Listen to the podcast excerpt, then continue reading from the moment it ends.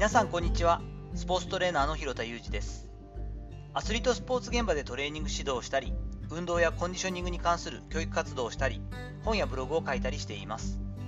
本日は聞きやすい人に相談するな詳しい人に相談しろというお話をしていこうと思っています。ちょっと配信が遅れてしまって申し訳ありませんでした。午前中に結構事務的な作業がありまして、久しぶりにいっぱい印鑑をして名前を書きました。サラ金ではないのでご安心ください。えー、ちょっとそんな感じで今慌てて撮っているんですけれども、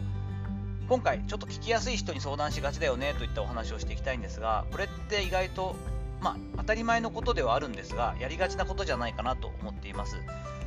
よくねあの逆説的な話かもしれませんがトレーナーというような仕事とか人と関わる仕事をする上ではその才能というかですねその仕事に向いてるかどうかって聞きやすい人かどうかで決まるよねと。あなたは道を尋ねられやすい人ですかなんて話も今までしたことがあるんですけれども一方で聞く側相談をする側からするとついつい聞きやすい人にばかり尋ねてしまうというのはよくあると思っています。最近ではですね元同僚の話なんですがえずっと会社の方で勤めていた、まあ、もともと一緒に仕事をしたことがある人間がですね、まあ、万全を期してというか、ついにというか、開業することになりましたという話を、えー、聞いたわけです。よかったなと思ったりしたものの、見せていただいたホームページであったり、こうこんな風なところをやりますっていうこうコンセプトを聞いたり、まあ、SNS 上ですけどね、したりすると、なんかちょっと不自然というかですね、あれ、なんからしくないなというか、こんなこと言うようなタイプだったかななんて思ったりしたんですね。なんとなくそこから透けて見えるこうメッセージ性の中のこう気をつけてることというか意識してることが差別化であったり特化型であったりなんか強みを生かせみたいな感じのもうほんとひな形通りみたいな書き方だったりホームページだったりメッセージだったりしたわけなんですよね。なんとなくそれらしいというかマーケティングっぽいけどもそのそれでいてとても表層的というか本人たち自身がすごく腹落ちしてる感じはあんまり感じられずこれ継続性を考えたり土地柄を考えたり収益システムっていうのを考えた時にそんなに練られて考え尽くしてやってんのかなと。ちゃんと自分たちの強みと思ってやってんのかなっていうのはあんま感じなかったんです。もちろん今後どういうふうに進んでいくかわからないし、まあ、おせっかいなね元同僚というか一緒に仕事ある人間なんで気になるもののですね、聞かれない限りは何も言うこともないですし、うまくいくかもしれないんでね、こう見守っていくしかないのかなとは思うんですけれども、大体こういう時ってこう裏があるというか、なんとなく後ろにこう手を引いてる人間がいたりしますよね。彼なんかの場合も、それまであまりこう、その付き合いが薄くなってただろう、また別の同僚というか同業者とすごくその人からメッセージが入ってたり、その人のメッセージにいいねをつけたりメッセージを入れていたりあ最近は結構近しくやってるんだなというのもよく分かったりしてそこからこうその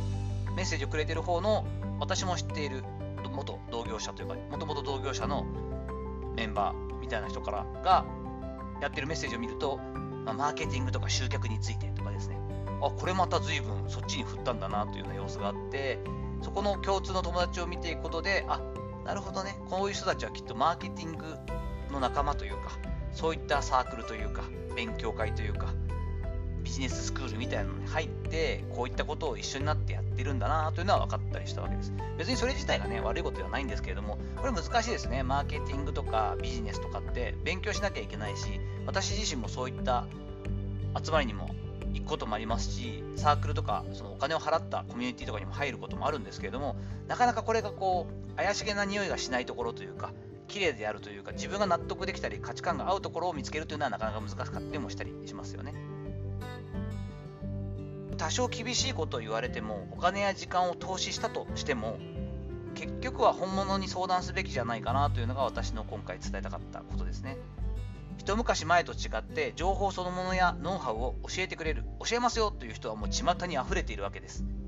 で情報に溢れた今だからこそ聞き流してああこれちょっとなんか耳障りいいけど聞き流した方がいいなと思ってピンときたらさーっと右から左っていうテクニックもすごく大事になったりします。自分自身で意図的に緊張感を持ってしかるべき人からアドバイスを受ける。そういったことも一つのスキルになっていくしこれから必要な能力になっていくだろうなというのを感じています。私のケースでもやはりこうスポーツ業界というか野球にかかることであれば本当に緊張はしますが現早稲田野球部監督の小宮山悟さんであったりトレーニングとかそういったこれからの子どもたちとかスポーツ運動指導といったようなことを教育といったところになると尊敬するトレーニングコーチである平岩時夫さんであったりそしてお金のことであったり開業のことであったり多少そういったこうやりくりに関してなってくると10年以上お世話になっている税理士であるえー、安倍先生という方がいらっしゃるんですけれども、そこの、えー、グループに必ずお金をお支払いして相談するということをしています。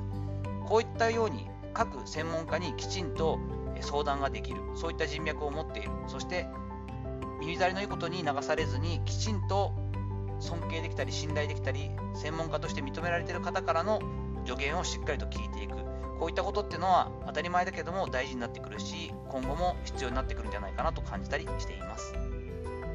さていかがだったでしょうか？本日は聞きやすい人に相談するな詳しい人に相談しろというテーマですごくシンプルですが大事だと思うことをお話ししていきました。本日の話のご意見やご感想などあればレター機能を使ったりコメント欄にお願いいたします。おなかなか面白いなとか共感しますと。これからもちょっと聞いていいなと思う方はですねいいねをいただいたりぜひフォローもしていただくとやる気になって継続できます。よろしくお願いいたします。